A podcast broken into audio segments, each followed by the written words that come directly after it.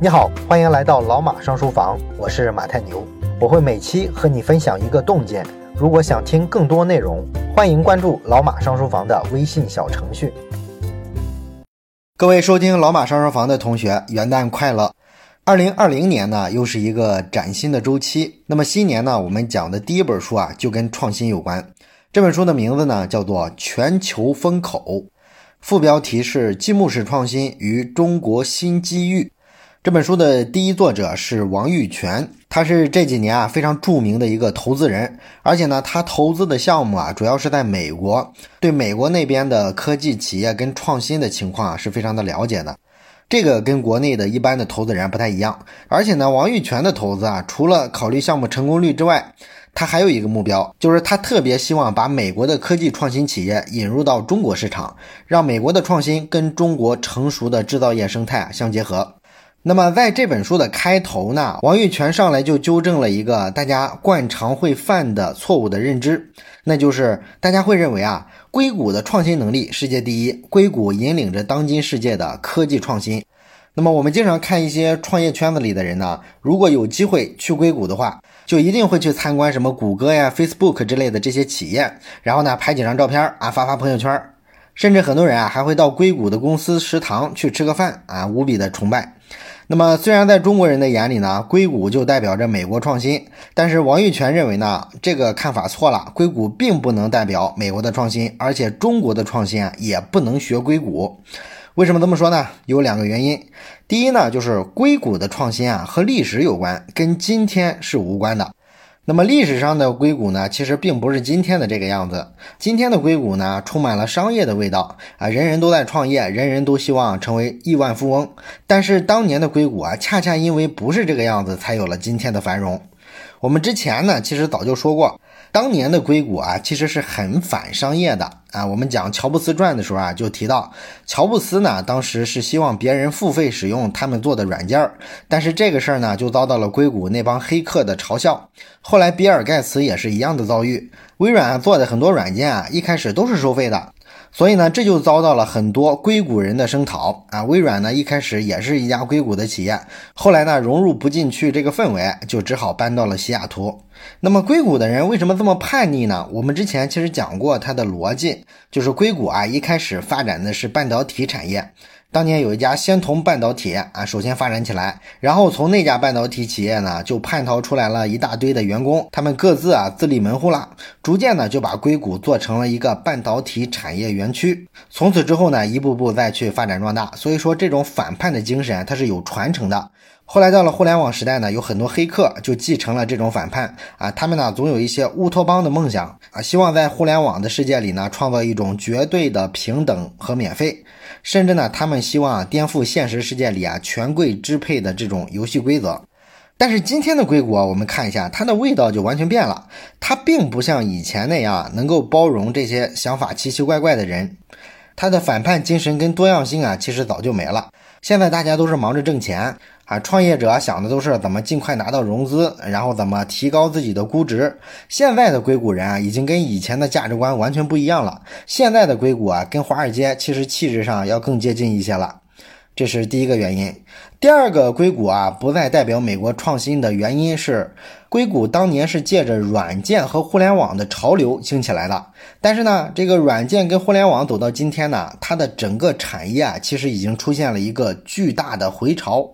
啊。什么叫巨大的回潮呢？就是说，硅谷的软件跟互联网确实做得非常好，但是呢，今天到了一个十字路口啊，所有的商业不都讲用户体验吗？互联网非常讲用户体验，做的也很好。但是呢，如果你想继续提高用户体验，你会发现呢，光靠一个软件是不行的了。现在的这些科技企业的创新呢，软硬结合成了一个必然的趋势。尤其是咱们说这个人工智能啊、物联网、车联网之类的是吧？它都离不开硬件的支撑。所以未来占主导的这些创新企业啊，像什么特斯拉这种，它一定是需要大量的硬件支撑的啊。甚至像苹果呀、小米啊这些手机企业，也都可以算进是互联网企业，因为他们做系统、做软件，讲这个交互体验。但是每一个这样的企业背后呢，都需要去整合庞大的硬件的生产供应链。所以说，硬件啊是产品体验里更重要的一环了。那如果说把硬件考虑进来，你就发现这个硅谷啊创新上就不大行了。硅谷式的创新啊，其实主要是业务模式突破。它并不是说在技术上有多先进，所有的互联网企业这个底层应用的技术啊，其实都是差不多的，不是 TCP/IP 协议就是三 W 协议，基础都是一样的。在这个基础技术之上，要产生什么样的应用，这是硅谷擅长的啊。当然了，中国的互联网企业也非常擅长这个模式的创新啊，这个呢很可能就是学习硅谷的结果。不过呢，王玉泉认为啊，靠模式创新，它的问题就在于科技含量并不高。你像这个 Facebook 啊，或者是什么 Instagram 这些企业，它因为技术含量不高，并没有技术门槛，所以它就必须跑得比对手更快。在别人刚起步的时候啊，它就要迅速完成用户体量的扩张，或者说迅速的拿到第一笔融资，扩大队伍，砸钱做推广。这就是互联网行业所谓的“快鱼吃慢鱼”的这个道理。那么这个道理之所以能成立呢，本质上其实是因为啊，它技术门槛太低，才需要去靠速度制胜。啊，除了这一点之外呢，模式创新的企业啊，还有另外一个问题，就是赢家通吃。这个我们也讲过很多次了，是吧？你像 Facebook 或者微信这些互联网产品啊，他们都有一个网络效应啊，人会选择好友用的最多的那个社交平台，而不会同时下载两个。所以这些产品到最后呢，一旦成功了，就会占领整个互联网上的用户。但是实际上，在硅谷早期那些真正有科技含量的企业，比如说惠普，它就没有实现赢家通吃，或者说至少没有这么明显。那很多不错的科技企业可以选择一个很狭窄的领域，在某一个细分领域啊，占据比较牢固的地位，生存好多年。但是这样的真正有技术的企业呢，它是干不过互联网企业的，不管是估值上还是市值上，你发现啊都不如。这是因为呢，赢家通吃其实是风险投资人最爱的。因为赢家通吃就意味着市场占有率极高，这会让互联网企业看上去前景特别好，好像是能获得垄断利润的感觉啊。对于风险投资人来说呢，他追求的不是投资的成功率，而是啊投到一个最成功的企业啊，这样带来的回报是最多的。所以说，靠模式创新的互联网企业就特别受到追捧，这样的企业在硅谷是最容易拿到钱的。而真正有技术的科技企业，因为没有赢家通吃的特点，反而不受资本的追捧。但是呢，因为整个的硅谷的企业现在基本上都变成这种靠模式创新制胜了，这就导致啊硅谷变得特别浮躁啊，大家都希望创办像谷歌这样的企业，然后找到一大笔风险投资，摇身一变成为一个亿万富翁。但是我们前面说了啊，现在的这个趋势啊是软硬件结合，硬件创新在这个科技创新里面啊角色越来越重了，所以硅谷呢就没有什么优势啊，因为涉及到硬件就必然会有很多的专利保护。而专利都是从哪儿来呢？美国的大部分专利啊都在美国的高校里。硅谷说到底不就一个斯坦福大学吗？是吧？而美国有的是好大学。另外呢，美国有一个著名的拜杜法案，这个法案呢可以确保啊专利能够在市场上迅速的买卖啊变成产品。所以说，美国现在这个科技创新的一个现状是，好大学周围会有很多优秀的企业，他们大都呢是做硬件的啊，在这个领域啊，反而硅谷没有太明显的优势。像波士顿啊、洛杉矶啊这些有好大学的大城市，反而是在后来居上。因为在美国高校附近啊搞创业的话，可以拿到世界上最先进的专利技术，这个啊比你去聘请一个所谓的硅谷的顶尖的程序员要重要的多。而且呢，如果说这个专利技术足够强的话，你就根本没有必要去找一个硅谷的合伙人什么的，他们反而会来找你。所以说呢，硅谷对这类企业的吸引力啊，其实是大大减弱的。那反过来讲呢，如果这样的企业真的待在硅谷啊，其实反而有一些弊端，因为硅谷的员工啊，工资是非常高的啊，这就是互联网泡沫造成的。所以呢，在新一轮的创新的潮流里面，硅谷的模式呢是有点落后了。那么实际上呢，谈到这个新一轮的创新啊，有一个明显的特点，就是现在的创新啊，都是一个生态环境啊，它并不是说一个点上的创新。而且拆开来说呢，一次创新的过程里啊，也不是每个环节都需要创新的，也有很多环节啊是并不负责创新的。你比如说一辆跑车，最重要的指标呢，就是你跑的得快嘛。但是呢，它的什么音响啊、座椅呀这些东西啊，跟速度啊就没有太大关系。啊，但是这些东西呢，也属于整个跑车这个创新系统的一部分。实际上，我们为什么需要创新呢？就是需要解决这个市场上尽快的推出新产品的问题啊，尽快推出更多的新产品，然后迅速的占领市场，这就是创新唯一的一个目标。那么你要完成这个过程的话，你发现其实只要第一个环节有创新就行了。也就是说，在实验室里的时候，产品开发阶段要加入一些创新的元素。后续你把这个东西产品化、生产，包括说往渠道上推广销售，其实都不需要创新。那么按照美国人的平均估计呢，一个在实验室里出来的技术啊，要实现产品化的过程啊，通常需要五到八年的时间。而且怎么得花个上千万美金以上的投入，哎，为什么需要花这么多时间和这么多钱呢？这是因为呢，实验室里啊研发出来的技术啊是一个单项冠军啊。你比如说通信技术吧，你实验室里啊很可能只追求传输速度足够快，这就是所谓的单项冠军了。而至于其他的因素啊，你能传输什么信号啊？通信的时候要配多大的电池、多大的显示器啊？要用什么样的传感器等等等等，这些是你这个技术啊。做成产品，也就是产品化的阶段才需要面对的，这不是实验室里需要解决的。到了这个需要做产品的时候啊，才会把这个单项的功能跟其他功能整合在一块儿，形成一个完整的用户体验。啊，这个跟前期的技术开发逻辑是完全不一样的。